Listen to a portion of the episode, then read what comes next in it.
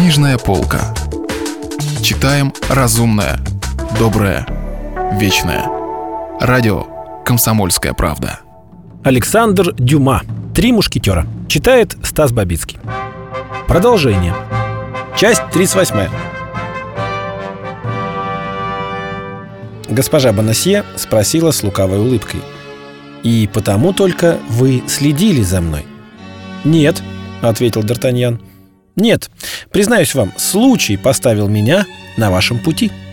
Я увидел, как женщина стучится в окно одного из моих друзей». «Одного из ваших друзей?» — перебила госпожа Бонасье. «Ну, разумеется, Арамис — один из моих самых близких друзей». «Арамис? Кто это?» «Да полно. Неужели вы станете уверять меня, что не знаете Арамиса?» «Я впервые слышу это имя». «Значит, вы в первый раз приходили к этому дому?» «Конечно». «И вы не знали, что здесь живет молодой человек?» «Нет». «Мушкетер?» «Да нет же, нет». «Следовательно, вы искали не его?» «Конечно, нет. Да вы и сами могли видеть, что лицо, с которым я разговаривала, это женщина». «Это правда. Но женщина это приятельница Арамиса». «Не знаю». «Но кто она?» «О, это не моя тайна». «Дорогая госпожа Бонасье, вы очаровательны, но в то же время вы невероятно таинственная женщина. Разве я от этого проигрываю?» С лукавой улыбкой спросила госпожа Бонасье.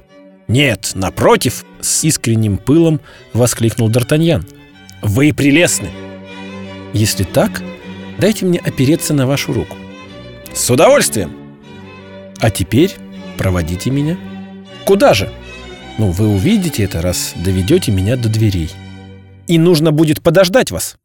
«Это будет излишне». «Вы, значит, будете возвращаться не одна?» «Быть может, да, а быть может, нет». Но лицо, которое пойдет провожать вас, будет ли это мужчина или женщина? Я пока не знаю. Но зато я узнаю. Каким же образом? Я подожду и увижу, с кем вы выйдете. В таком случае прощайте. Вы больше не нужны мне. Но вы же сами просили помощи дворянина, а не надзора шпиона. «Ну, это слово чересчур жестоко», — возразил Д'Артаньян. А как же назвать того, кто следит за человеком вопреки его воле? Ну, нескромным. Это слово чересчур мягко. Но ничего не поделаешь, сударыня. Вижу, что придется исполнять все ваши желания. Честное слово? Слово дворянина! Тогда дайте вашу руку и идем. —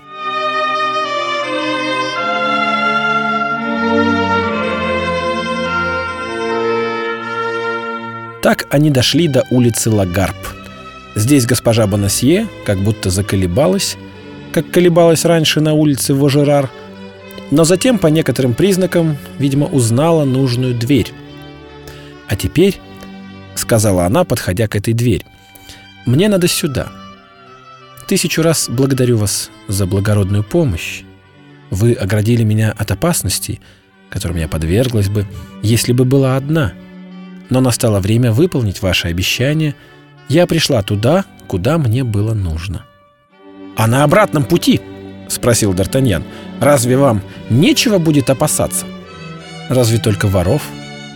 «Как будто бы это пустяк!» «Ну а что они могут отнять у меня? У меня нет при себе ни одного денье». «Вы забываете про прекрасный вышитый платок с гербом». «Какой платок?» «Но тот, что я подобрал у ваших ног», — уточнил Д'Артаньян, — «и положил вам в карман». «Молчите, молчите, несчастный», — воскликнула молодая женщина. «Или вы хотите погубить меня?» «Но вы сами видите, что вам все еще грозит опасность. Раз одного слова достаточно, чтобы привести вас в трепет, и вы признаете, что если бы это слово достигло чьих-нибудь ушей, вы бы погибли. Послушайте, сударыня, — воскликнул Д'Артаньян, схватив руку госпожи Бонасье и пронизывая ее пламенным взглядом. «Послушайте, будьте смелее, доверьтесь мне. Неужели вы не прочли в моих глазах, что мое сердце исполнено расположения и привязанности к вам? Я это чувствую, поэтому вы можете расспрашивать меня обо всех моих тайнах. Но чужие тайны — это другое дело. «Хорошо», — сказал Д'Артаньян. «Но я раскрою их. Раз эти тайны могут влиять на вашу судьбу, они должны стать и моими тоже». «Сохрани вас Бог от этого», — воскликнула молодая женщина, и в голосе ее прозвучала такая тревога, что Д'Артаньян невольно вздрогнул. «Умоляю вас, не вмешивайтесь ни во что, касающееся меня».